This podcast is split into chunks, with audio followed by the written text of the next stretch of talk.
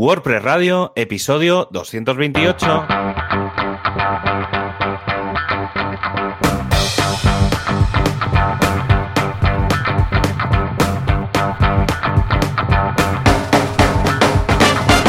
Hola a todo el mundo a un nuevo programa de WordPress Radio, el podcast al que le encantan las cifras, los datos, las visitas, las métricas y es que hoy va a tener todo esto mucho que ver con el tema del día.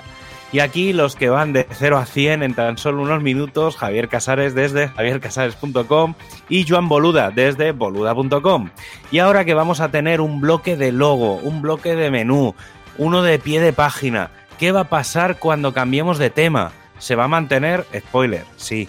Pero tiene truco, luego explicaremos con más detalle. ¿Qué tal, Joan? ¿Cómo va? Hola, ¿qué tal? Muy bien, muy contento saber que si cambio de theme no pierdo nada. Esto siempre es, esto Sí, siempre es eso lo positivo. empezaremos a ver. ¿eh? Claro que sí. Sí, sí, Pues nada, mira, aquí grabando un miércoles de estos, eh, festivo, pero con la calma, ¿eh? porque me he despertado esta mañana y solo tenía 12 mails en toda la noche y digo, Dios mío, ¿qué ha pasado?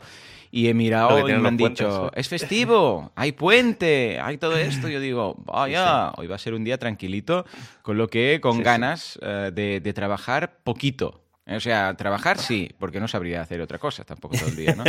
Pero poquito. Sí, son los, ¿sabes? son los típicos, sí, los, los puentes son esos típicos, sobre todo si no te vas, obviamente, de, puente. claro, claro, claro. Pero si te quedas, son los típicos días estos de hacer un poco de I más D, porque claro, clientes, gente de alrededor no, entre comillas, no molesta, Claro. porque obviamente ellos sí que están de vacaciones. Ah, Y, y es el momentito este de aprovechar en, en poner orden, Ay, sí. inboxero, hacer una serie de cosas que en otros momentos, que normalmente se hacen los fines de semana, que es cuando, cuando la gente no, no molesta. Pero sí. Efectivamente, sí, sí. Estos días, lo que dices tú, además eh, me comentabas que también es festivo en Latinoamérica, en algunas, eh, algunos Sí. países. Además, luego dentro de Ujú. poco tendremos Halloween, que mi hijo ya está decorando, bueno, el peque sobre todo, ya está decorando toda la casa con, con ese esqueletos y todo. Y yo digo, pero ¿cómo ha llegado aquí el Halloween?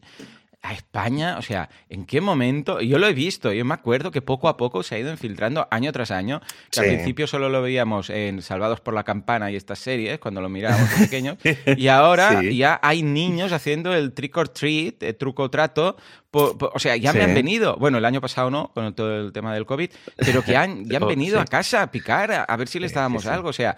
Madre mía, lo que hace la globalización, ¿no? Y luego, Sí, claro, tendremos bueno. Navidades que también nos dejarán relajar un poquito.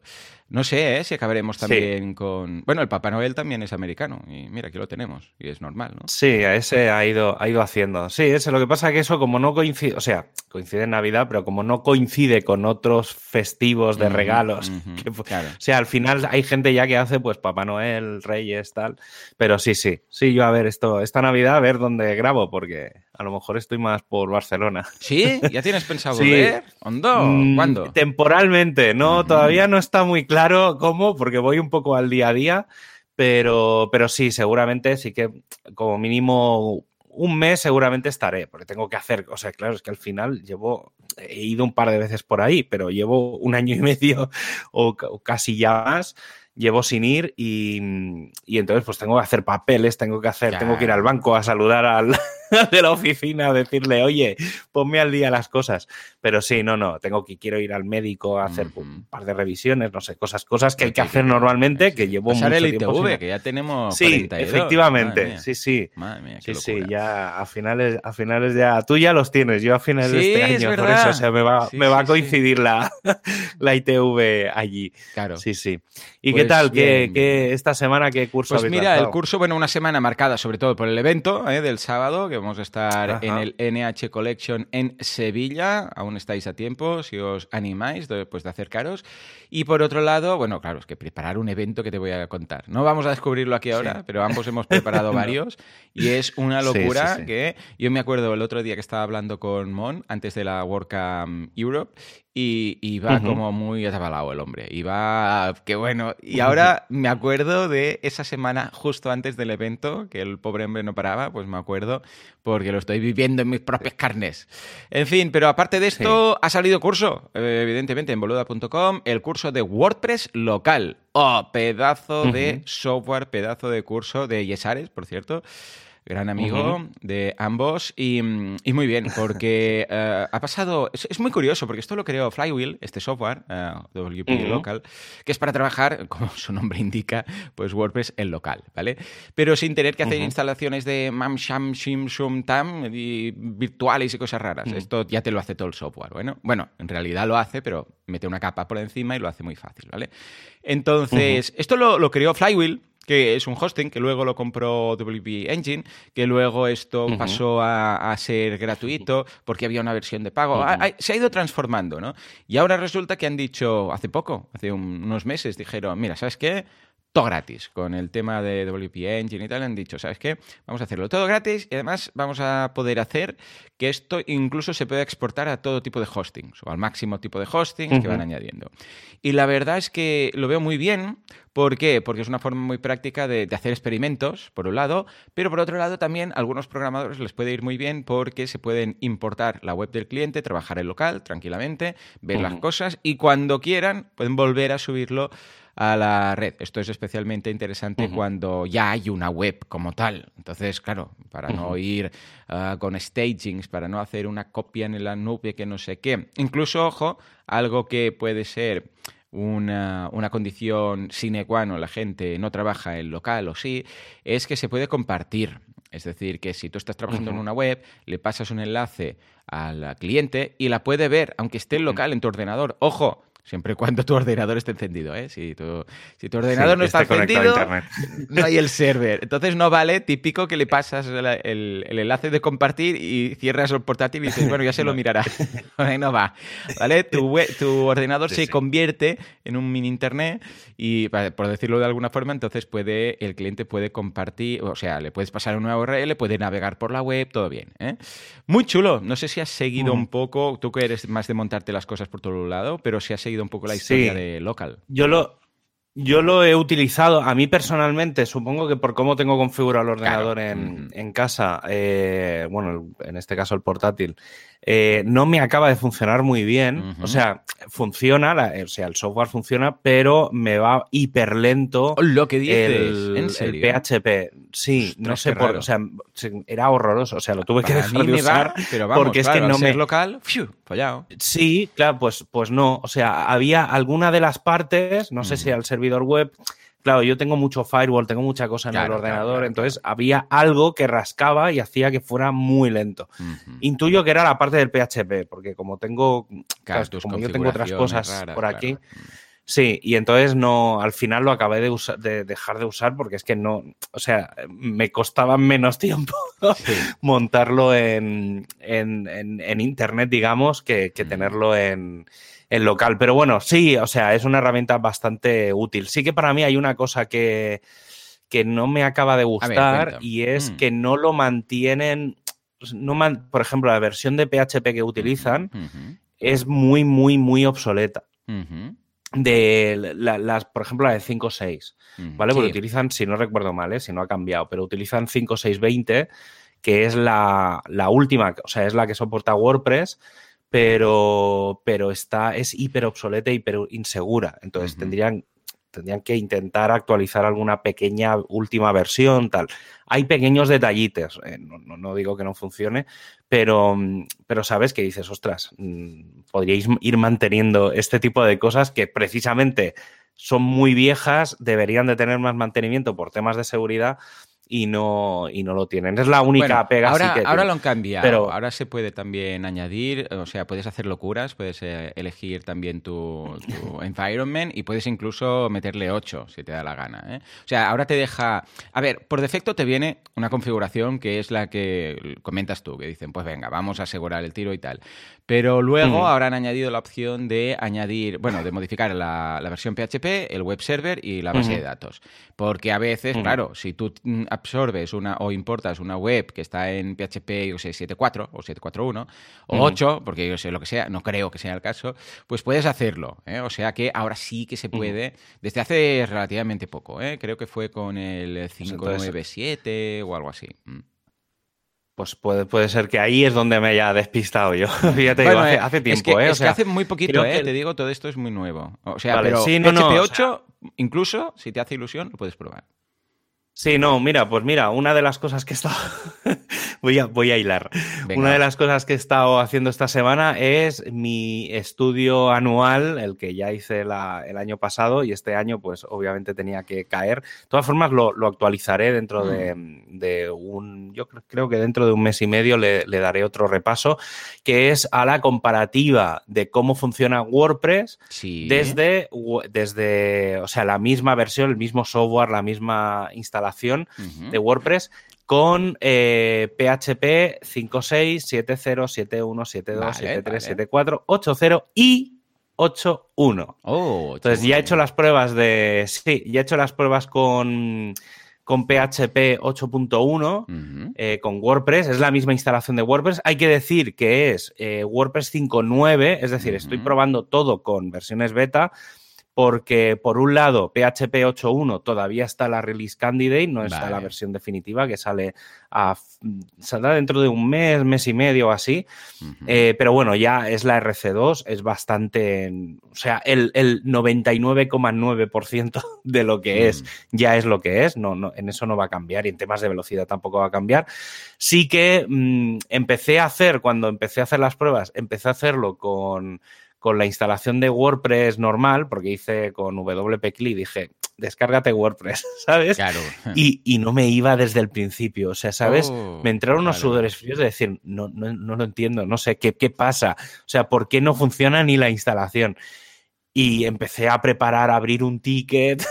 o sea, yo ya estaba, estaba muy, muy desesperado. Y entonces, claro, dije, espérate, Digo, claro, digo, pruébalo con 5.9. Claro, ya está. y efectivamente, el, tema es que seguramente WordPress 5.8 no será compatible con PHP 8.1, pero WordPress 5.9 sí que lo es. Y una de las cosas que he estado también viendo y que seguramente a lo mejor cambian un poco los, los requisitos de WordPress en estas próximas versiones es em, el tema este de lo que hablábamos del PHP 5.6. Ahora mismo WordPress necesita 5.6.20, o sea, la versión menor es la 20, pero por temas de seguridad y de OpenSSL y lo que pasó hace un par de semanas con el tema del, del Let's Encrypt, que a mucha gente le dejó de funcionar los certificados y demás, habría que usar la última, última, última versión de PHP 5.6, que es la 40 la 5640. Mm, y entonces es posible, por ejemplo, han dejado de funcionar todos los test automáticos dentro del, core de WordPress, del equipo de WordPress mm, y tal. Y entonces es posible que tengamos algún pequeño ajuste ahí. Por eso decía lo del tema de, del local, porque sé que hay ciertos. Una de las cosas que mucha gente ha dicho es ha dejado de funcionar WordPress correctamente en mm. local, precisamente en, eh, digo con eso, eh, con PHP 5.6, precisamente por eso, por el tema de, que hay ciertas cosas del, SSL, del TLS, de cosas de seguridad que, no son compatibles. Y la verdad es que la conclusión es bastante, o sea, el, artículo que he publicado, a ver, es muy, como digo yo, rigurosidad científica cero, porque lo he hecho yo en mi casa con gaseosa, pero, a ver, sí que es verdad, tiene cierto rigor. ¿Por qué? Primero porque cogí una máquina bastante grande, ¿vale? De forma que no hubiera cuellos de botella. Claro. Y, la otra cosa es que el software es exactamente el mismo. ¿Vale? Entonces, justo, o sea, el, el WordPress lo instalé, lo configuré, puse una paginita con cuatro Loren Ipsums y, y eso no, no, lo toqué. Es decir, ni entré en el WordPress, no configuré cachés, no configuré nada lo único que fui tocando es la configuración de PHP. Y antes de hacer cualquier prueba, reiniciaba la máquina. O sea, reinicié la máquina como 50 veces. Entonces, de esa forma estaba la máquina súper limpia y todos los datos, en general, si los comparas, cuadran bastante. Es decir, personalmente creo que es dentro de lo que es, es fiable. No son datos óptimos, si tú miras las cifras, no son perfectas, pero sí que es verdad que WordPress, o sea, PHP 8.1 más o menos mis ratios son que va entre un 5 y un 7% más rápido que PHP 8.0. Y por si alguien todavía utiliza PHP 5.6, PHP 8.1 funcionará tres veces más rápido que PHP 5.6. Ya ves, tres veces, ¿eh? sí, sí, es, es, una exageración. Para que os hagáis una idea, mira, a ver, tengo por aquí algunas cifras. Eh, mira, el, aquí tiempo en conseguir la prueba. Mira, en hacer la misma prueba, que eran mil peticiones, con PHP 5.6 se tardan 15 segundos. Con PHP 8.1 se tardan 6,4. Ya ves, muy, O sea, bien, muy bien. la mitad. Y sí, la verdad es que la verdad es que bastante, bastante bien. O sea, ves las cifras y, y es muy, muy guay. Incluso he hecho un pequeño informe que habla del TTFB, del Time to First Byte, que es muy habitual de la gente que se dedica a hacer SEO, el que está todo el día mirando el Core Web Vitals y tal. Y sí, sí, para también, otra cifra para que os hagáis una idea, con PHP 5.6 tarda 59 milisegundos y con PHP 8.1 25 milisegundos. O sea que estamos hablando de todavía más del doble de, de velocidad de respuesta de, de PHP. Obviamente, ya digo, son, son betas, todavía WordPress incluso es una beta, pero todo esto, toda la parte esta de funciones, en Hmm. principio ya está corregido. O sea que por eso digo que dentro de lo que es, es bastante fiable. O sea que habrá que ver si, se, si WordPress acaba pasando o si cambian las especificaciones, que seguramente esta semana se debería de empezar a saber. Eh, pero sí, sí, mm, va, o sea, va por, va por buen camino. A mí personalmente me ha sorprendido. No, no, cuando empecé a hacer las pruebas, dije, "Pf, digo, esta, esta versión va peor que la anterior. Hmm. Y no, no, después estuve analizando bien, bien los datos y, y sí, sí, pinta bastante bien PHP 8.1.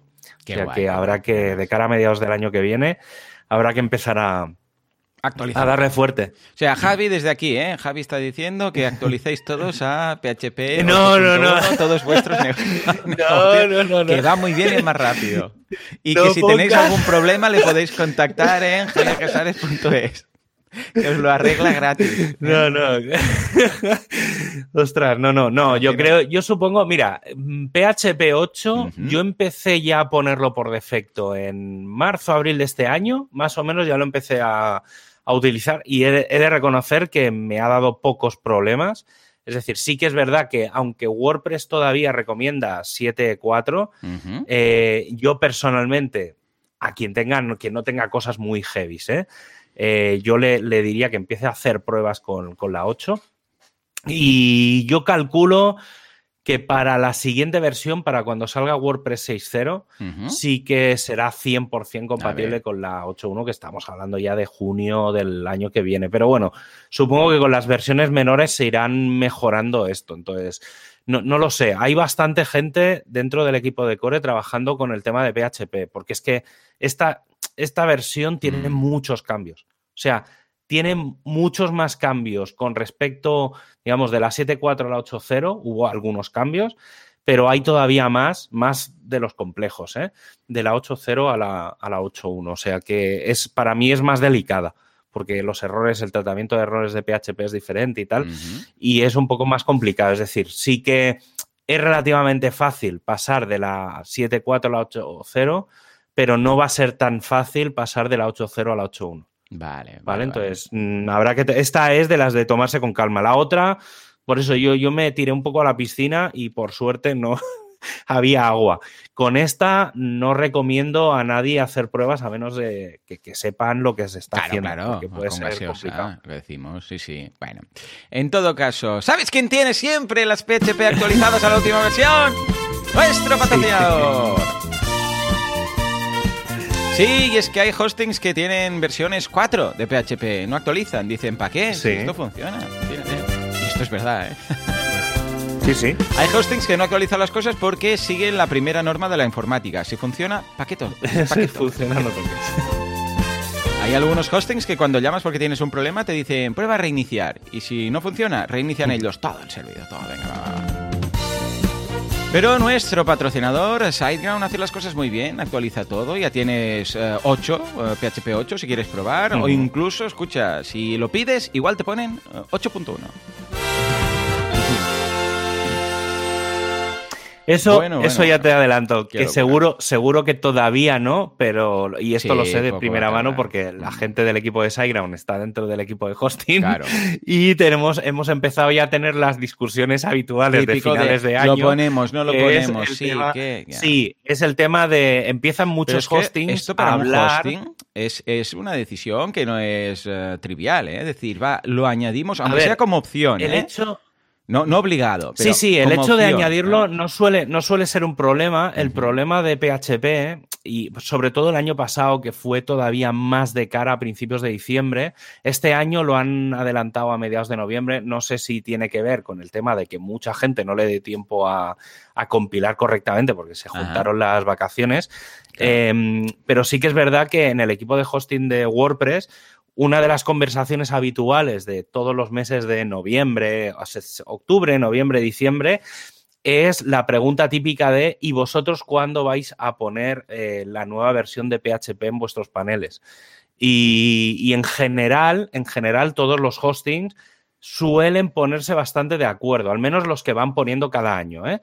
Em, lo digo porque es, ya tarea habitual, sobre todo la gente que tiene mucha relación con, con WordPress precisamente por eso, porque también el equipo de core de WordPress intenta que sea compatible. Entonces, claro, intentan tenerlo todo bastante. Normalmente lo que dicen, las cifras que suelen darse son un mes, mes y medio después. Es decir, normalmente a mediados de enero es cuando encontraréis en la mayor parte de hostings. En SiteGround más o menos va por ahí, al menos por las, por las fechas que, que me, me, pareció leer. Seguramente a mediados de enero, cuando pase un mes y medio o dos, porque hay que hacer pruebas, obviamente. Todavía lo que os estoy diciendo están las RCs y sé que los equipos de, de SiteGround están compilando y están haciendo pruebas y tal de cómo funciona pero normalmente hay cierto margen, ¿eh? O sea, pero sí, sí, saldrá, no, no creo que tarden, que tarden mucho. Pero bueno, mira, y hablando de, cosas de optimizar y demás, pues mira, SiteGround tiene varios servicios extra que os pueden interesar. Por ejemplo, la tecnología de Google Cloud, que es la base de la infraestructura, y la red CDN, gracias a Cloudflare, completamente integrada. Pero también tenéis configuraciones de caché, eh, como el proxy caché con Nginx o el super catcher para la caché de página y de objetos, ¿vale? Que si no recuerdo mal, utilizan Memcached para, para los objetos. Y por si fuera poco, pues siempre podéis configurar a vuestro gusto mediante SiteGround Optimizer, su plugin para WordPress, donde optimizar pues PHP, precisamente ahí podéis seleccionar cositas, HTTPS, la compresión del gzip o la minificación de CSS y JavaScript. Échale un vistazo en siteground.es.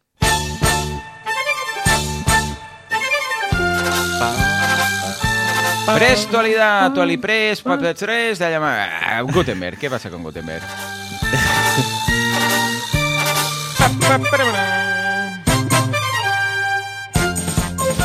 Bueno, bueno, bueno, bueno, bueno. Venga, Hoy lo podríamos llamar Simpress, porque solo, solo vamos a hablar de temas. Oh, pues venga, venga, que hay novedades. bueno, es que los temas precisamente noticias. van a pasar por un cambio Esta versión este próximo año brutal, ¿eh?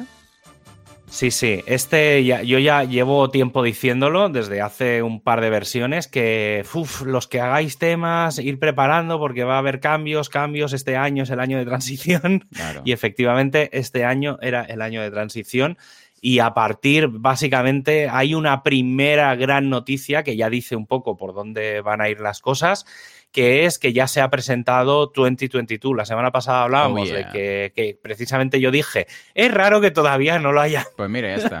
no lo hayan publicado. Pues efectivamente, fue decirlo y al cabo, y bueno, al poco de acabar de, preparar el programa, entro y veo el post de Bienvenido 2022. ¿Vale? Hay que decir varias cosas de, de, esta nueva versión.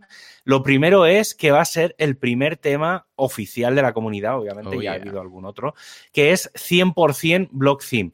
Y digo, insisto en esto porque el, el 2021, el del año pasado, hubo dos versiones se sacó primero la versión Classic, lo que ahora se van a llamar Classic Themes, y luego en paralelo se sacó una versión que se llamaba, no se llamaba 2021, sino se llamaba TT1 Blocks, ¿vale? Que un poco, era un poco el resumen, pero bueno, era el 2021 Blogs y ahora si entráis lo podéis ver, ¿eh? es decir, podéis instalarlo si alguno tiene el 2021, ahora sí que es un buen momento para probarlo. Eh, podéis cambiar, os podéis descargar el TT1 Blogs, ¿vale? Veréis que visualmente es exactamente lo mismo. La gran diferencia que hay entre el clásico y el de bloques es que el de bloques activa todo lo de edición del sitio. Eh, yo me he instalado ya el 2022 eh, está todavía hiperverde. o sea, pero hiperverde. o sea, falta muchísimo, muchísimo por desarrollar. Eso sí, sí que se han publicado imágenes, capturas del equipo de diseño, obviamente, de cómo va a ser el, el tema y demás. A mí personalmente me interesa bastante, ¿vale? Sí que es verdad que a lo mejor los colores, las paletas de colores, la, que viene por defecto, a mí personalmente no, me, la fuente tampoco me gusta mucho la que tienen, pero bueno, no, esto... está, no, la fuente no sé. que es así como la fuente es con, con serifa, no, no es que para web sí, es que me mole es, mucho. se llama Source, Source Serif Pro, es uh -huh. la, la fuente que se va a utilizar en las cabeceras. Y luego dicen que van a utilizar una, una sans serif vale, para el texto. genérica uh -huh. para el resto del, del, texto. Pero bueno, esto se cambia. Y, los. Tampoco, tampoco hay problema. sí. Y luego la paleta de colores. A ver, hay mucho blanco, mucho negro, sí, obviamente. Sí. O sea, ese, ese, par. Y luego hay como un verde. mm, Un verde. No sé cómo decir, un verde oscuro, uh -huh. como si fuera un. Es, es un verde muy, muy bosque, eh, y luego hay como un marrón muy, muy, muy clarito. No, vale. o sea, son, es una, un, un color, el, el, marrón es, no sé, es como un naranja muy, muy clarito. No, no, no sabría decir yo de colores, mi conocimiento de colores es nulo. Pero, pero, bueno, está bien porque lo que sí que han. Lo, con lo que sí que han jugado en esta versión, obviamente hay dos grandes, dos grandes detalles. Lo primero es que cuando lo actives va a venir por defecto lo de edición del sitio, por defecto claro, activo, claro, sí, no, sí, no, va a haber. Y entonces vas a poder configurar pues, los logos, prácticamente vas a poder modificar todo, todo. ya directamente desde WordPress. Y eh, obviamente también tiene incluido todo el tema del theme.json y demás. Entonces, uh -huh. incluye internamente varias paletas de colores prefabricadas. Claro. Y sobre todo, muy buena integración y mucha facilidad con el tema de los templates, los themes, o sea, los, los. Ay, ahora se me ha ido el nombre. Lo nuevo de lo. A ver, espérate que lo voy a buscar para no decir wordpress.org barra. Eh, TTT, que es, ¿cómo era? Templates, sí, ¿no? Los templates. Uh -huh. No, los templates, no, ¿cómo se llaman? Ay, se qué, me ha ido qué? de la cabeza. Bueno, ahí las bueno luego me saldrá. Bloques y... Bueno, dime, dime. Sí, con los, eh, con los, sí, los, los templates, los patterns. Ay, ah, vale, vale, vale. Sí, sí pues sí, con sí. todo el tema de los patrones y demás. Es que los templates son otra cosa nueva que va a incluir bastante este. O sea, va, va, a tener como plantillas muy prefabricadas de cosas, ¿vale? Del quiénes somos, lo típico del quiénes somos, dónde estamos, ese tipo de cosas, también va a llevar bastantes.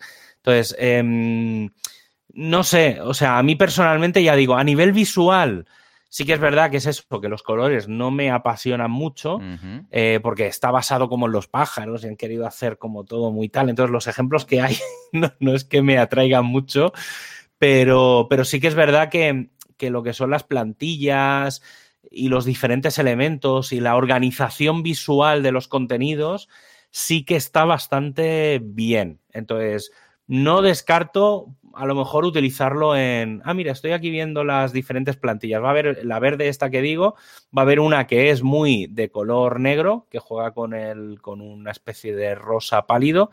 Luego una que va a ser todo muy blanco con cian y negro.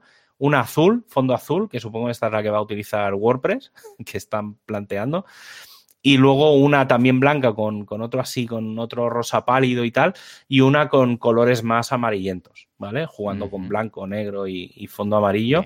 Y bueno, o sea que está bien. Yo creo que va a ser muy buen ejemplo para desarrollar temas hijo, para desarrollar claro. eh, temas en paralelo y demás. Mm, habrá que ver, todavía ya digo, está, hay un repo de GitHub, si lo buscáis, en, si os vais a GitHub y buscáis WordPress 2022 lo encontraréis, os podéis bajar el zip y demás, pero bueno, todavía no hay ninguna versión descargable o instalable desde el, desde el propio sitio. Y eh, cambiando de tema, pero siguiendo con los temas. A mí, personalmente eh, a mí me gusta, ¿eh? Está bastante bien porque es muy lean y simplemente, bueno, cambiar alguna fuente, esto va a ser fácil. Con lo que sí. bien, veo el menú, todo correcto, o sea, muy minimalista. Claro, aquí os dejaremos algunas capturas de la pantalla, de, de pantallas, porque claro, han, han, enseñado, pero todo lo que han enseñado es, estoy seguro que es simplemente un mock-up, ¿eh? Dudo que haya alguno Sí, sí, sí, es todo mock-up. Sí, sí. Pero Yo bien, lo, ya lo digo veo, que lo... lo veo correcto. Con el el logo, el, menú ahí arriba, en versión mobile mm. tiene el, hamburger, hamburger menu este fashion y, bien lo veo porque me recuerda un poco, supongo que será estilo, claro, al ser un canvas en blanco, nos recordará quizás un poco al estilo 2012, ¿vale? Y a partir de ahí, pues venga, 10 años después, pues venga el 2022 y en el cual pues voy a poder trabajar como, como base para hacer cursos o para hacer webs y luego a partir de aquí.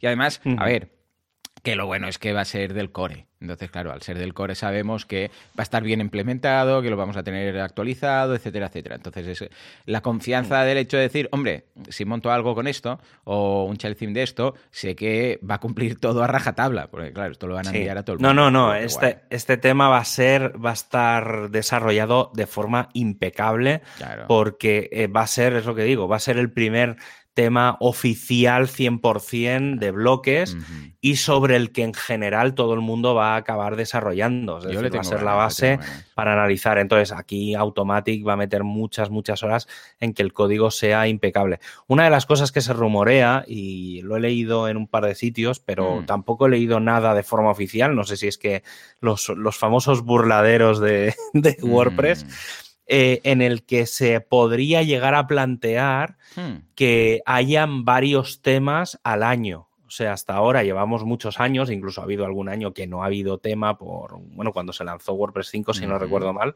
Em, y entonces eh, se plantea que pueda haber más temas eh, durante todo el año, porque claro, ahora cabe esa posibilidad. No sé, ya digo, ¿eh? lo he leído en un par de sitios, pero no me ha parecido leer nada en ningún sitio oficial, es decir, en el Slack, tal, tampoco sigo los Slacks de diseño y todos los de coro al día, porque obviamente ahí es, un non-stop. Pero, pero bueno, estaría bien, ¿eh? No descarto que mm, yo ya lo llevo, ya lo hemos hablado alguna vez, que ahora es el momento, es decir, en cuanto, en cuanto se acabe, digamos, esta versión, supongo que cuando llegue la versión 6, que es la, del próximo, próximo mes de junio, julio del año que viene, eh, el hecho de que los bloques ya están todos construidos y ahora lo que hay que hacer es refactoring un poco de todos, pero toda la parte del editor, más o menos, ahora que se acaba con el tema de la navegación, ya está todo listo, eh, es el momento precisamente de, de hacer a lo mejor un girito y entonces es, vale, vamos a empezar a dejar de hacer cosas con el editor y vamos a empezar a añadir otras cosas, sobre todo el tema del media. El media es una de las cosas que está ahí pendiente y luego todo el tema del multidioma, que es de las cosas que quedan. Porque del, editor, la siguiente fase dentro del proyecto Gutenberg es el, tema de que varias personas puedan estar editando y escribiendo a la vez, ¿vale? Que es, digamos, lo que hace el Google Docs. Entonces, claro, eso a nivel de... Mm, tiene, tiene una base muy técnica, pero a nivel visual no cambia nada. Entonces, todo lo que es producto visual hay que cambiarlo. Entonces, mm, habrá que ver hacia dónde va, porque la parte de desarrollo se va a quedar en cosas muy, muy de fondo. Pues eso, que es técnico, que es pues cómo hacer que dos personas puedan editar un post a la vez, cosa que ahora no se puede hacer eh, por norma general. Ya sabéis que cuando entráis y hay alguien dentro os dice, ¿queréis quitarle el poder del universo a esta persona para vosotros seguir haciendo? Entonces, eso, la idea es que, no haya un bloqueo ahí y que varias personas puedan editar un mismo contenido eh, en varias partes del contenido a la vez. Pero bueno, ya digo, eh, como en plan Google Drive y compañía. Luego, el, siguiente tema, eh, lo, que, decía, el siguiente tema hablando de temas, hmm. es eh, un análisis que ha hecho Félix, Félix Arndt, eh, super colega, que además ha estado por aquí en, alguna, en algún evento en, en España alguna vez, eh, ha hecho un análisis, él está muy focalizado en temas de web performance, sobre el impacto que tiene jQuery en los temas de WordPress. Ah, hay que decir que, sí, hay que decir que jQuery viene por defecto dentro de WordPress, pero está pensado para usarse en el panel de administración. Es decir, viene, pero no está pensado a priori para que se utilice en el frontal. Al menos no era la idea de por qué lo añadieron. ¿Vale? Sí que hay que decir que jQuery es se puede decir prácticamente que es el estándar de JavaScript, de como framework de JavaScript en Internet, es, lo que en general la mayor parte de gente utiliza. Y él básicamente lo que ha hecho es un, análisis del top 100 de temas que hay en el repo y básicamente lo que viene a decir es que el 70-75% de los temas eh, se bloquean o tienen afectación con, precisamente por el tema de usar eh, jQuery. Entonces, la conclusión que saca es que eh, todos los análisis de Core Web Vitals y demás fallan en un 65% por culpa de usar jQuery en el frontal. Vaya. Y el, el análisis es que si se cambiase, seguramente en el 80-90% de, las, de, los, de, los temas que se actualizasen y se les quitase el jQuery y se convirtiera a JavaScript normal, ¿vale? Porque al final todo tiene su, su correlación. Eh, se podía reducir hasta el 80% del peso de las páginas, ¿vale? Que es una barbaridad. O sea, una página con jQuery puede llegar a pesar 50K y sin jQuery podría pesar 9, 10K. ¿Vale? Entonces, es una exageración desde el punto de vista de, web performance. Y entonces, él un poco lo que, lo que ha publicado dentro del equipo de temas es una especie de información a los desarrolladores de, por favor, eh, evitad el uso de jQuery a menos que vuestra web es, tenga 20.000 efectos especiales. Pero si no los tiene, solo cargadlos eh, cuando realmente haga falta, porque sí que es verdad que hay extensiones tal, pues yo qué sé, un slider, un no sé qué. Pero si no tienes el slider en toda la web, no cargues jQuery en toda la web. Y una de las cosas que se ha planteado eh, y que estaban empezando a mirar era de em, hacer cambios en los frontales actuales para quitar el jQuery, ah, ¿vale? en los frontales actuales me refiero a los 2012, 2015, 20, lo que sea.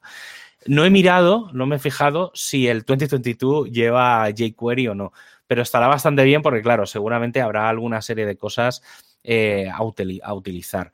Pero bueno, básicamente lo que, lo que se viene a decir es algo que ya mucha gente ya sabemos desde hace tiempo y es que Internet cada vez más, o sea, tenemos mejor conexión a Internet y, e Internet cada vez va más lento precisamente porque la gente abusa del uso de, velocidad, pues JavaScript, de cosas que no hace falta. O sea, a veces eh, lo más simple es lo, lo mejor. Y luego el último tema, vuelvo a decir, el último tema hablando de los temas, es el cambio de eh, hacer el switch, digamos, entre, mm, entre, dos temas de bloques, ¿vale? Que era un poco. Hace un par o tres de semanas ya lo comenté que había un, un. Dentro del equipo de test de WordPress se había lanzado un estudio, bueno, una prueba, un test, para que la gente hiciera pruebas eh, pues eso, de cambiar un tema, cambiar un tema por otro, es decir, cambiar, pues por ejemplo, en este, ahora hablando de los que estamos, pues cambiar del 2021 eh, blogs al 2022. Y entonces que tú simplemente te vayas al panel y digas, pues mira, este es el que tengo ahora, que ya le he puesto su logo, sus cosas por todos sitios, y ahora quiero por cambiar de tema y ponerlo. Y entonces, claro, quiero que todo se mantenga. Claro, sí, ¿Vale? entonces, un poco más que el hecho de estudiar qué se mantenía y no, porque sí que es verdad que es sabido que hay cosas que todavía no se arrastran entre un cambio de temas, pero bueno, que los pero bueno, están acabando para toda la vida, también con menús y widgets y cosas. O sea, claro, pero se supone que ahora no, no va a pasar. Claro, es que esa es la gracia. La gracia es que hasta ahora, cuando cambiabas de tema, menos el contenido, todo te dejaba de funcionar. Porque incluso los widgets, mm. o sea, no si volvías a usar el mismo tema que tenías antes, es decir, hacías un cambio, volvía, es decir, se guarda la información por cada tema. Pero cuando cambiabas de tema, por ejemplo, el logo desaparecía y tenías que volver a subir la imagen del logo, volver a configurar determinadas cosas, volver a configurar widgets. A, no ser que estuviéramos usando themes de un mismo ecosistema, por ejemplo, Genesis Child Por ejemplo. Entonces, sí que ellos ya lo hacen de forma que cuando cambies entre themes de un mismo desarrollador, si quieren, pueden hacerlo para que se conserve. Pero vamos, que no era lo normal. Eso era la excepción. Entonces, el, aquí el planteamiento es que con, los, con el editor del sitio, pues ya podemos, eso, tú pones un logo y el logo es un bloque. Por lo tanto, como es un bloque, cuando cambias de tema, donde antes estaba el bloque logo, que a lo mejor estaba arriba a la derecha, eh, en el bloque nuevo, el bloque logo sigue siendo el bloque logo, pero ahora está centrado en el centro de la pantalla, yo qué sé. ¿Vale? Y los menús lo mismo. Entonces sí que es verdad que se está acabando de ajustar todo el tema de, de que se arrastren todas las cosas, porque al final hay como una serie de bloques especiales que es bloque menú, bloque logo, bloque lateral, bloque pie, bloque tal, ¿vale? Entonces, eso es lo que hay que estandarizarlo para que cuando cambias de bloque, el nuevo tema o sea, cuando cambias de tema, el nuevo tema mantenga esas zonas, por así de llamarla, ¿vale? Es decir, la zona logo tiene que mantenerse, porque si el nuevo tema no tiene una zona logo, el logo no se va a mover, no se va a arrastrar.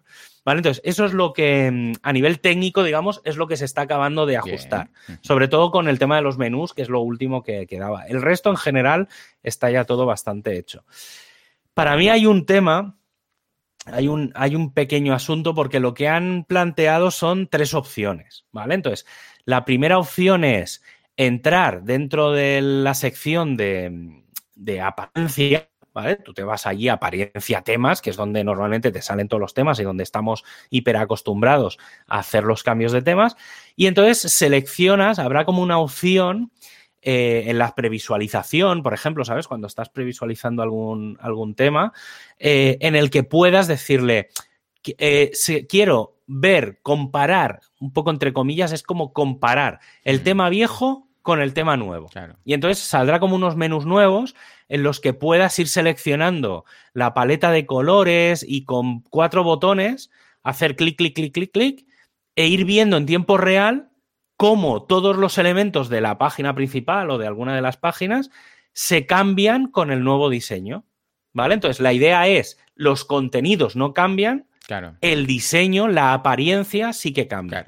A mí este es el sistema que personalmente más me gusta y luego ahora comentaré el por qué. Eh, el segundo acercamiento es irse a la sección de mm, estilos globales, que si, yo ahora te pregunto, ¿dónde está la sección de estilos globales? Esto es una intuición, ¿eh? y esto lo digo como intuición. Si no me equivoco, está dentro de lo de editor del sitio. Hay una sección, ¿sabéis dónde? Mm, en la barra lateral, ¿sabes que arriba hay como dos o tres iconos donde normalmente están las opciones de lo del SEO y todas las mandangas estas? Pues por ahí creo que hay un icono que es para gestionar eso, ¿vale? Entonces, claro, e, este, este es el punto donde a mí personalmente no me gusta. Es decir, me gustan mucho los tres acercamientos que se hacen, bueno, en realidad dos, porque el tercero es un poco medio, ¿vale? Porque este lo que hacen es, tú te vas ahí a esa sección de estilos globales, panel de estilos globales, y entonces lo que haces es, tienes como un layer, se te abre como una ventana modal en la que puedes cambiar los temas o hacer pruebas e ir cambiando los estilos. Es bastante mm. parecido a lo anterior, lo que pasa que aquí no es tan visual. ¿Vale? Es decir, tú vas cambiando, entonces le das a guardar o a previsualizar, entonces se te, vas a la pantalla de debajo, que es donde está, entonces tienes que volver a abrir el menú. Y entonces luego había como una cosa intermedia, que es también desde el estilo del panel de estilos globales, en el que en vez de abrirse un modal, se abre como una ventana lateral y entonces ahí te salen como los diferentes estilos o los diferentes eh, temas y puedes ir cambiando. Para mí, mm, y yo lo puse, lo dejé como un comentario, que no sé si alguien me ha contestado, no, no me ha contestado nadie, pero yo personalmente, todo lo que sea salirse de la sección de apariencia mm, ya, del, menú, porque la gente sabe que para cambiar un tema hay que ir ahí. Sí. Entonces, yo, yo no sé dónde, o sea, y os lo digo de verdad, o sea, intuyo dónde está, por las imágenes que he visto y demás, intuyo dónde está eso de los estilos globales. Pero es que yo no quiero cambiar estilo, yo, no, yo no soy diseñador, yo no sé de CSS. Yo como usuario normal lo que quiero es entrar y, irme a la sección de temas y si me das una opción que me permita comparar el viejo con el nuevo, es perfecto. ¿Vale? Porque eso sí que es verdad que hasta ahora no está. Incluso hay una opción que mm, no sé si es muy útil, que lo que estaban planteando es, no sé si has visto alguna vez, eh, que sale una foto, por ejemplo, y te sale como una barra en medio que la puedes ir moviendo de un lado al otro. Correcto. Por ejemplo, media foto está en blanco y negro y media foto está en color. pues estaban planteando hacer algo parecido con, Mm. con el cambio de tema. Es decir, que tú puedas coger y decir, mira, quiero comparar estos dos temas y entonces te salga como una barra en medio y puedas ver media pantalla con el tema viejo, media pantalla con el tema nuevo. Mm. No sé hasta qué punto eso es útil. Sí que me es útil el eso, el que me salga un botón y ponga Mm. versión vieja, versión nueva Mm. y vayas pulsando y puedas ver la página entera, es decir, que Mm. puedas incluso, no te digo modificar, pero sí que puedas ver y navegar por toda esa, pan- por toda esa landing en la Mm. que estás, ya sea un contenido y tal. E incluso que desde ese panel, por ejemplo, si el tema nuevo lleva diferentes paletas de colores, que directamente puedas decirle, vale, hazme una previsualización del nuevo, veo cómo se reordenan todos, Todos los, los elementos, dentro de la correcto. página Mm. y luego tengo un pan, pequeño panel en el que puedo seleccionar las paletas de colores que ya vienen de serie e incluso estaban planteando poder editar ya directamente ahí la paleta de color Y luego ya previamente, ¿eh? o sea, en un Bueno, preview. a ver, es como funciona el personalizador con themes. Cuando instalas un theme Sí. nuevo, le das a previsualizar, lo ves, te montas los widgets, miras que todo esté bien y cuando ya incluso puedes guardar como draft, ¿eh? como borrador, y cuando ya Sí. estás preparado, entonces le das a publicar y ya está. Algo así sería la, la idea. Sí, pues va, va un poco por ahí el, el tema. Mm, están haciendo, acabando de hacer pruebas. Yo lo que no, o sea, y os lo digo muy en serio, o sea, en teoría, eh, hoy miércoles, sí, entre 13, 14 de, sí, 13, 14 de octubre, están las reuniones del Go No Go, de lo que va a ir y lo que no va a ir en WordPress 5.9. Bien, bien. Mm, yo de verdad que veo todo, o sea, tengo una sensación muy rara, a diferencia de la versión anterior, que lo veía todo bastante avanzado, veo una, esta versión la veo como que está todo muy retrasado, todo. Entonces, yo no sé si en un mes y medio... Bueno, pues si no hay tiempo, pues para la siguiente. sí, ya está. Ya, pero es que la Tampoco- siguiente es junio del año que viene. Bueno, es que, pues claro, mira, estamos hablando de que los ciclos... Bueno, lo que Hostia, hay, tú. es que es Queremos estos tiempo. ciclos, o se han elegido estos ciclos, pues a vivir con las consecuencias, y no hay más. Ya, ya, sí, no sé, no sé si es por el ver, no, no sé, tío. Tengo una sensación muy rara con esta, con esta versión. Ala, también digo que van a venir cosas muy guays, ¿eh? Ya las, ya las iremos habla- hablando de, sobre todo relacionada con los temas de los plugins. Lo que pasa que eso todavía sé que están acabando de ver, pero van a haber cositas muy interesantes con, sobre todo para los desarrolladores de plugins, ¿vale? Los que, o las dependencias entre plugins, ¿vale? De que, por ejemplo, instales, no puedas activar un plugin que funciona sobre WooCommerce si WooCommerce no está activado, por ejemplo. ¿vale? Entonces, bueno, ya, ya lo, cuando esté un poco más avanzado ya lo, ya lo hablaremos porque pinta bastante, bastante bien. Pero bueno, eso ya será, será otro día. Venga, vamos a seguir quitando cosas de nuestro WordPress y a ser posible algo que nadie diría que se puede quitar, que es Analytics. Venga, Juanca, dale, dale.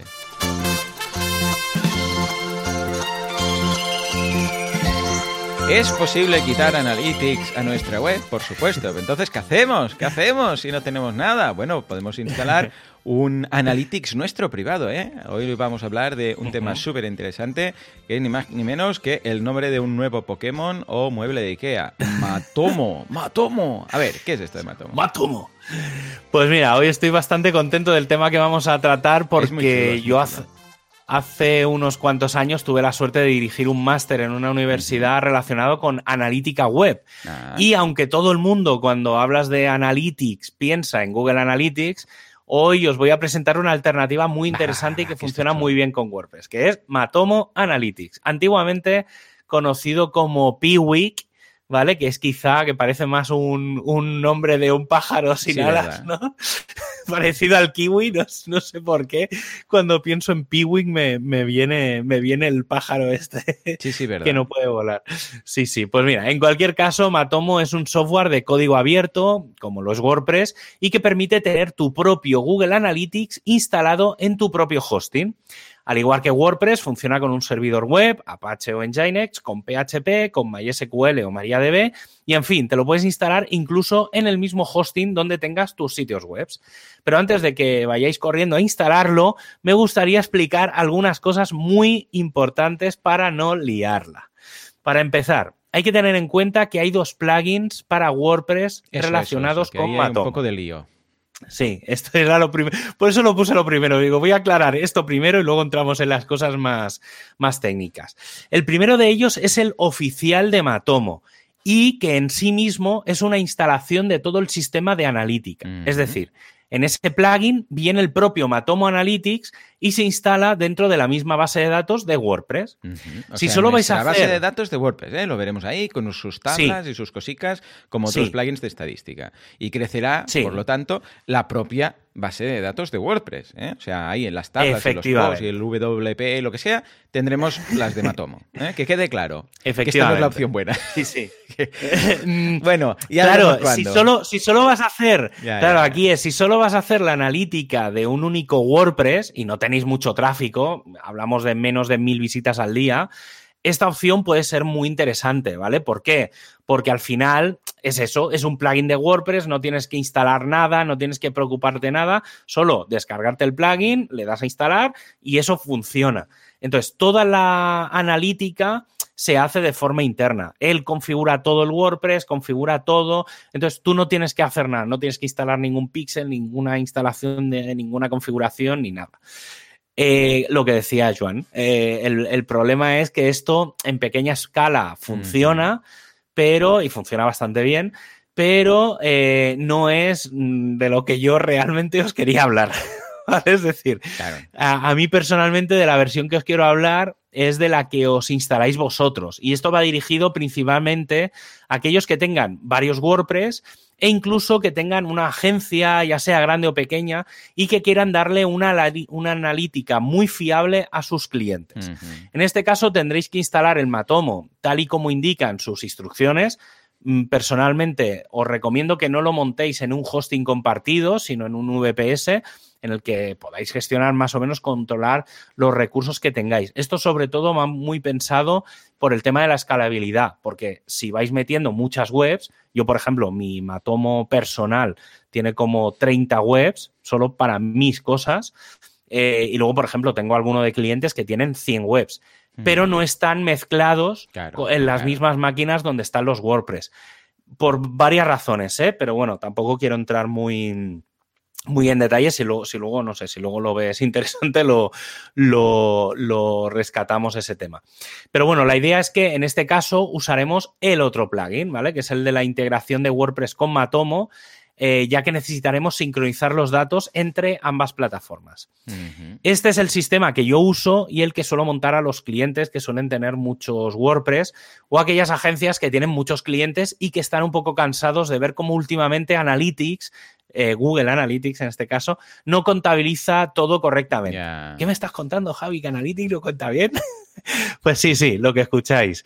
Y en gran parte es por una cosilla que lleva entre nosotros desde hace ya algún tiempo, el GDPR y la nueva LOPD. Eh, como sabéis, siempre que se vayan a enviar datos de terceros eh, o instalar cookies de servicios que no son vuestros, hay que avisar de ello y los usuarios tienen que por defecto tener las cookies desactivadas, ¿vale? Cosa que no hace nadie. Y esto hace que servicios como Google Analytics no cuenten las visitas y tampoco las ventas y tampoco otra serie de cosas. Así que si tenéis, así que sí, tenéis más visitas de las que os dice Google. Y aquí es donde entra en juego Matomo, porque como Matomo es un servicio vuestro en el que vosotros almacenáis los datos y mm. se usan simplemente para validar el funcionamiento de la web, a menos que estéis vendiendo los datos de vuestro sitio a un tercero, pues no tenéis por qué pedirle al usuario que acepte estas cookies. Aunque eso no quita que haya que avisarle en los términos y, condiciones, ¿eh? que conste. Es decir, en la parte de términos y condiciones, zona legal y demás, tenéis que tener una sección que sea cookies, ¿vale? En la que explicáis, pues mira, yo utilizo Matomo, eh, Matomo, también hay que decir que Matomo tiene unas opciones que es sin cookies, ¿vale? Que funcionan bastante bien en este caso, en esta instalación segunda que os estoy diciendo.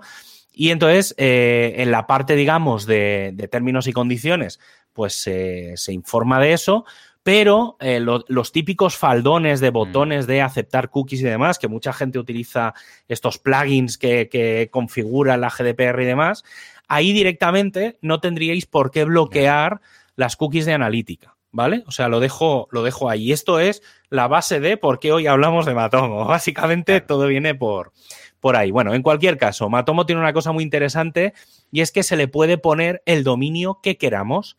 La norma eh, lo, digamos, lo normal, si tenemos varias webs, sería crear algo genérico. Por ejemplo, analítica.wpsysadmin.com. Pero claro, ese dominio es de un tercero. ¿vale? Porque yo, por ejemplo, si lo vamos a poner en WordPress Radio, ¿vale? Pues no funcionaría porque sería un dominio de tercero, sería uno de WP Sysadmin. Entonces, em, en este caso, lo que podemos configurar dentro de Matomo es el sistema para que también acepte, yo qué sé, analytics.wpradio.es. de, de esta forma, las cookies serían, entre comillas, de primeros y ningún navegador debería de bloquearlas. ¿vale? Además, si tenéis clientes, le podéis decir que acceda al panel por ese dominio y no por el, eh, en este caso, por ejemplo, por el analytics.wrpradio.es y, por ejemplo, a otro, pues analytics.boluda.com y a otro, pues métricas.javiercasaves.com. No sé, le podéis poner el subdominio o incluso el dominio que queráis. Obviamente, en este caso, lo recomendable es poner un subdominio del dominio principal, ¿vale? Hay que decir que Matomo tiene una gran parte de código gratuito eh, y otros plugins añadidos que son de pago. Por lo que por la, la, mayor parte de cosas las tendremos fácilmente, aunque podemos ampliar su funcionalidad. Y os voy a explicar algunas de las cosas que más me gustan de Matomo. Venga, va. Eh, bueno, para empezar tenemos los paneles típicos de visitas, páginas vistas, incluso poder elegir un usuario y ver todo lo que hace por la web todas las páginas que visita, su configuración de idioma, navegador, país. Podemos hacer que nos mande informes por correo electrónico, activar el sistema de detección de bots y tener analytics eh, de los crawlers, como queremos anonimizar las IPs, eh, pedidos, nombres de usuario, la URL de origen, en fin, todo lo que necesitamos y más. Y entre los plugins que tiene la plataforma en su mercadillo, en su mercado, hay uno para crear mapas de calor. Eh, tienes la opción del plugin de Media Analytics, que permite analizar audio y vídeo. Hace poco han lanzado uno de SEO Web Vitals. Eh, tienen mm. uno de Funnels, otro de Form Analytics, para que te vaya diciendo, por ejemplo, cuando hay un formulario, pues dónde se queda. Es decir, rellena el nombre, pero no rellena el email. Tienen el de Advertising Conversion, uno de AB Testing. O sea, tienen plugins para prácticamente de todo aunque si hay un plugin muy bien de precio y que es la caña, es el de WooCommerce Analytics, que da igual cuántos sitios lo vayan a usar y vale 29 euros al año. Mm. ¿Vale? O sea, está tirado de precio. Es increíble. Y este plugin es la caña por una razón. Gestiona las transacciones de WordPress vía API y no vía Pixel. Esto hace que los datos de la analítica sean 100% fiables. ¿Y por qué? Pues, por ejemplo, si cancelas un pedido o modificas un pedido, también se modificará de forma automática en Matomo, algo que por defecto no se puede hacer en Google Analytics. El sistema te dará analítica por producto, por categoría, por canal de adquisición, por país y te dará los ingresos, costes y todos aquellos datos que sean posibles de gestionar. Como digo, es un plugin para mí básico en las instalaciones porque la información que te dará, al menos en mi experiencia, es bastante mejor que la de Google. En resumen, si la, si la analítica os preocupa y mucho, no, dudéis en darle una ojeada a matomo.org, que allí encontraréis información del proyecto. Como digo, es un proyecto de código abierto, podría ser un primo hermano tranquilamente de, WordPress y para mí es básico. Sí que sobre todo, eh, por ejemplo, tengo algún cliente, este que decía antes que tiene como 90 WordPress, que lo que tiene es muchos dominios. Claro. Porque hace tiene como un sistema de streaming para clientes y no sé qué. Y entonces a cada cliente le creamos el A. Eh, no sé, pues pepito.com, lo que fuera. y entonces a cada, cada gran dominio de los que tiene le creamos un subdominio específico para la analítica. Y entonces, porque tenían muchos problemas. Y ellos también hacen medición de, de vídeo, de dónde le dan al play, de dónde se queda la gente y demás. Y la verdad es que, claro, fue cambiarlo porque lo utilizaban al principio todo con el dominio principal suyo y habían bastantes problemas con porque le pasaba el tema de las cookies de terceros. Entonces, ¿qué pasa? Que tampoco medía. Le pasaba lo mismo que, que con Google Analytics. Y al final hicimos este pequeño cambio, que esto yo era un truquito que me sabía, y, la verdad es que desde ese momento, pues eh, todo ha, sí, yo todo ha mejorado. Lo he instalado, esto ha sido siempre, siempre ¿eh? en e-commerce. Siempre. O sea, cuando hemos llegado al punto ese de esto es un asco, porque, claro, devoluciones, lo que dices tú, a cancelación de no sé qué, claro, todo, esto Analytics no lo pilla. Entonces, claro, además que Analytics, que no, o sea, no puedes ni cambiar nada. O sea, imagínate que hay un error y lo quieres quitar o ha pasado algo.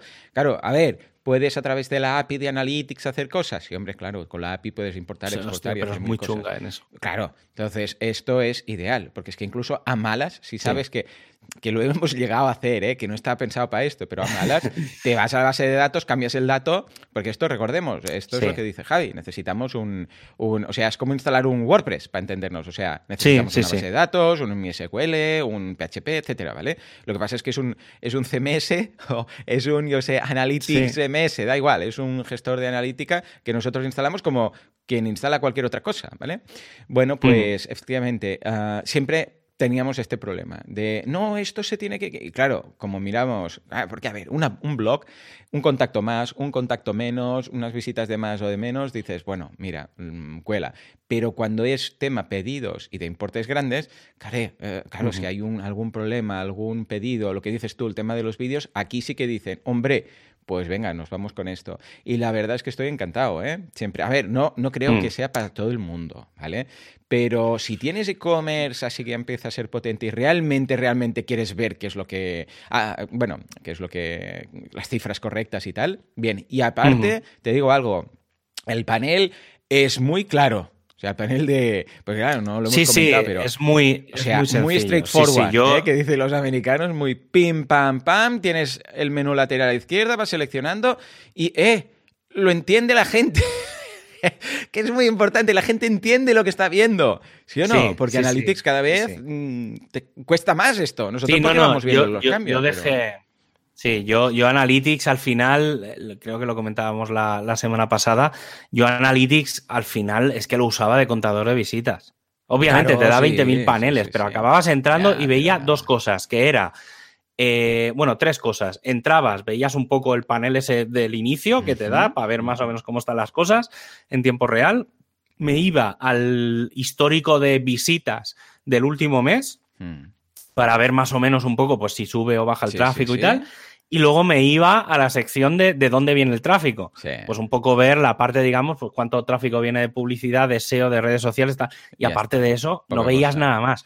En, en Matomo sí que me paro a mirar cosas. Claro. Por ejemplo, cuando detecto que hay un usuario que ha estado navegando por 10 páginas, miro, por ejemplo, por qué mm. páginas ha navegado. Claro. Entonces, intento entender qué es lo que quería hacer por qué ha parado donde ha parado, eh, no sé, ese tipo de cosas, ¿sabes? Intento exprimir un poco el entender cómo puedo mejorar mi web, cosa que con Analytics no, no, no, era capaz de hacer. Yo te digo algo, la gran mayoría, lo, que dices tú, y aún tú miras un poco más, pero la gran mayoría de gente mira las visitas y ya está, echa un vistazo así rápido, cómo va. Pero os digo algo, ¿eh? Si realmente lo que hacéis con Analytics es básicamente echar un vistazo a esto, para eso desinstaladlo, porque si realmente solo tenéis esa curiosidad, pues todos los hostings tienen su AW Stats de turno que, bueno, de hecho, esto sería como un AW Stats, pero mejor, ¿no? Pero me refiero, AW Stats es un, bueno, un software que muchos hostings Sí, analiza, eh, sí, se analiza los logs del servidor, ¿no? No te detecta personas de por sí, sino que asigna una IP a una persona. Entonces, bueno, en. Sí, pero bueno, ves las visitas, ves, eh, yo sé, pues las descargas, pues bueno, ves lo básico, ¿vale? Y ya está. y así no tenéis que poner nada. O sea, si básicamente hacéis esto. Bueno, de hecho, incluso en SiteGround, en el, en el panel de control de, de Site Tools, eh, si vais a analítica, hay un apartado abajo de todo y podéis mm. ver, tenéis ahí un gráfico, lo ves así por encima y dices, vale, voy para arriba, voy para abajo y ya está. Pero mm. si, si realmente vais a tener que usar, o sea, si, aquí el mensaje es, si usáis Analytics es porque lo vais a usar. Si no, desinstaladlo y mira, vía server y ya está. Y si realmente tenéis un e-commerce y queréis potenciar el tema, que dices, no, no, es que yo realmente quiero datos 100% correctos, entonces Matomo, vamos, yo lo veo, ¿eh? Ya te digo, por eso siempre para mí un e-commerce, ¿eh? Para mí, el, el, ahora mismo, sí, es que va un poco por ahí, porque para mí ahora mismo Hmm. Matomo es una herramienta para los que necesitan, no te voy a decir 100% de fiabilidad, pero obviamente ahora a lo mejor Analytics te da un 80% de fiabilidad y Matomo tienes un 99%, Ujú. ¿vale? Porque al final es lo que te digo, cookies, tal, a menos que el usuario tenga alguna cosa instalada en su navegador Claro. que llegue a bloquear, o sea, es muy raro. Eh, y luego, sobre todo, por ejemplo, yo esto lo estoy empezando, mucha gente, lo- la gente que me lo suele pedir, porque sí que es verdad que instalar la versión fácil, o sea, instalarlo es fácil, ¿vale? El problema es que escalarlo no lo es tanto.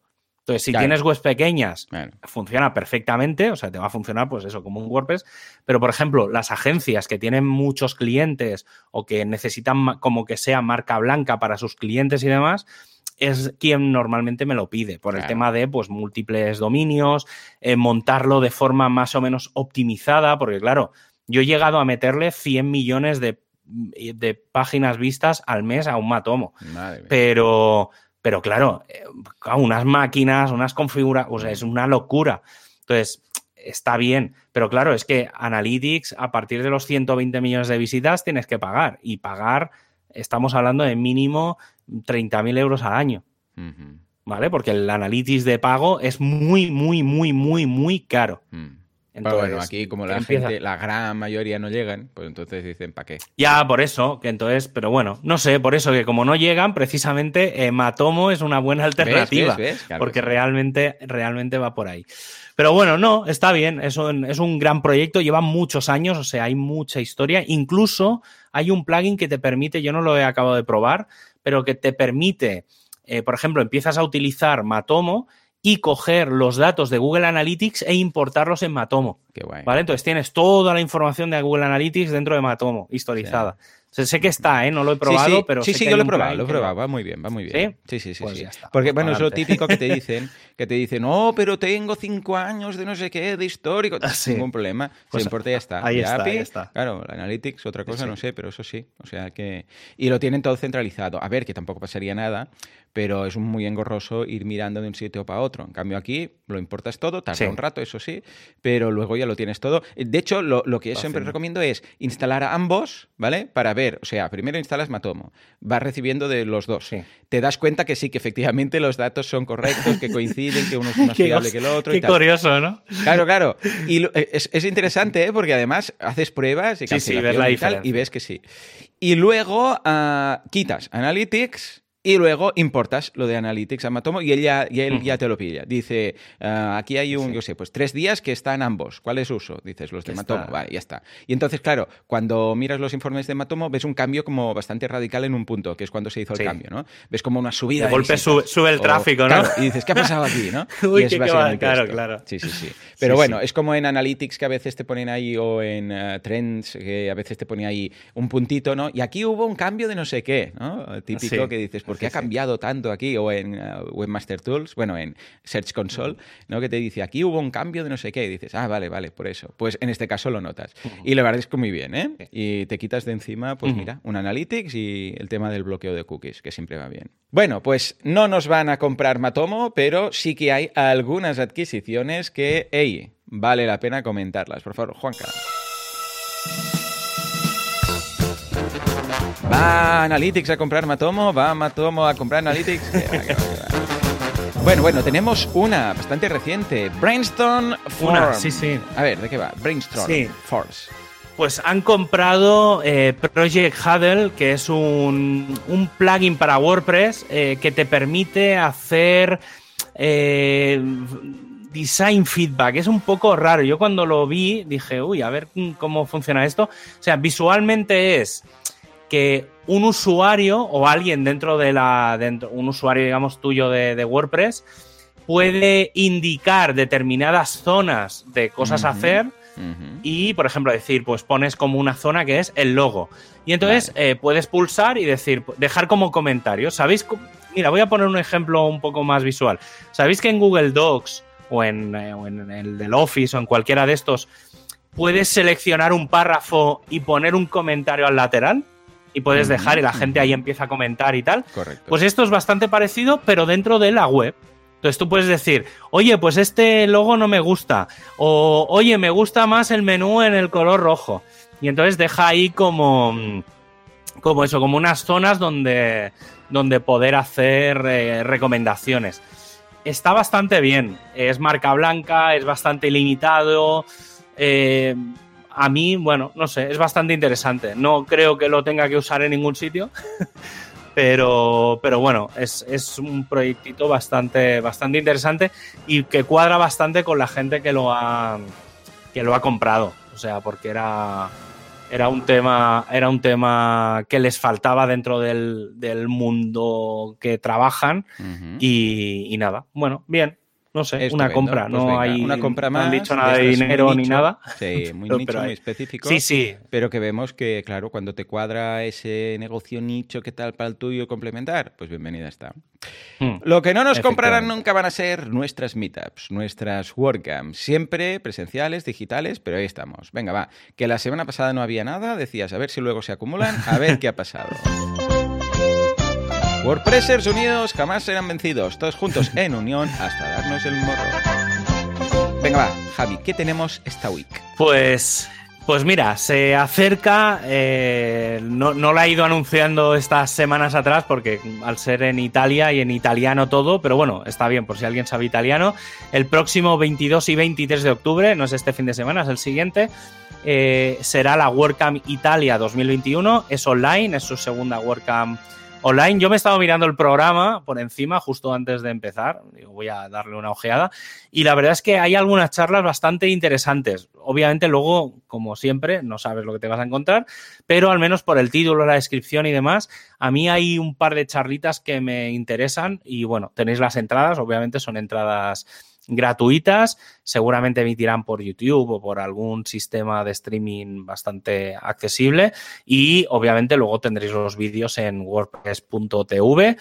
Eh, pero bueno, están ahí. Si no tenéis nada que hacer dentro de un par de fines de semana, pues ya está. Es el fin de semana previo a, a, Halloween, así que a lo mejor es un fin de semana de estos de, de impasse. Y luego, eh, obviamente, pues esto sí que ya lo llevo anunciando desde hace semanas. Del 3 al 6 de noviembre tenemos la WordCamp España 2021, que será online. Eh, hay mil cosas, podéis entrar, ver ya el programa, tenéis eh, las entradas. Bueno, creo que ya no quedan entradas ahora que lo pienso. No sé si, bueno, van abriendo porque si alguien quiere que pregunte, ¿vale? O sea, porque si no quedan, que pregunten por Twitter o que hagan, manden algún correo, que siempre, siempre hay acceso. Y luego a nivel de meetups, pues mira, este mañana jueves 14, el equipo de WordPress Denia hace su meetup presencial, si no me equivoco es la primera de, para retomar, de que, bueno, se irá la gente de Caña. Y el miércoles de la semana que viene tenemos dos meetups, una online desde Las Palmas de Gran Canaria, cómo trabajar con un programador sin morirse de pena en el intento. ¿Vale? Bueno, sí, es verdad que los programadores somos como somos, pero bueno, estará bien porque será un poco autoayuda para, en general para el mundo de, de la gente que nos dedicamos a la web.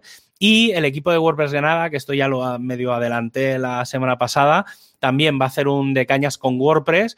Eh, yo estaré por ahí, estaré el, miércoles día 20 por la tarde, creo que es a las 7, eh, por el centro de Granada, o sea que bueno, estaremos ahí de cañas. Ya he visto a los sospechosos habituales, a los que eh. personalmente tengo muchas ganas de, de volver a ver. Y nada, por ahí estaremos. Hay que ir siguiendo, siguiendo las meetups. Ya digo, hay algunas todavía online, hay algunas que ya se empiezan a hacer presencial, sobre todo en terrazas de bares y demás. Pero bueno, ahí estamos. Mm, ya digo, si la semana que viene queréis verme, estaré, si no falla nada, estaré por, por Granada, así que ahí, ahí, os espero. Estupendo. Y nada, y hoy, y hoy que hemos hablado de analítica, cifras y de medir con todos estos datos que tenemos, hemos pensado que sería buena idea seguir creciendo en suscriptores al podcast, así que recuerda que puedes seguir eh, puedes seguirnos desde Apple Podcast, Google Podcast, Pocket Cast, Spotify y en general la aplicación de podcast que uses habitualmente. Y hasta aquí el programa de hoy, un miércoles más y con ganas de que llegue la semana que viene para lanzar otro programa más. Pero mientras llega ese momento, solo queda deciros adiós.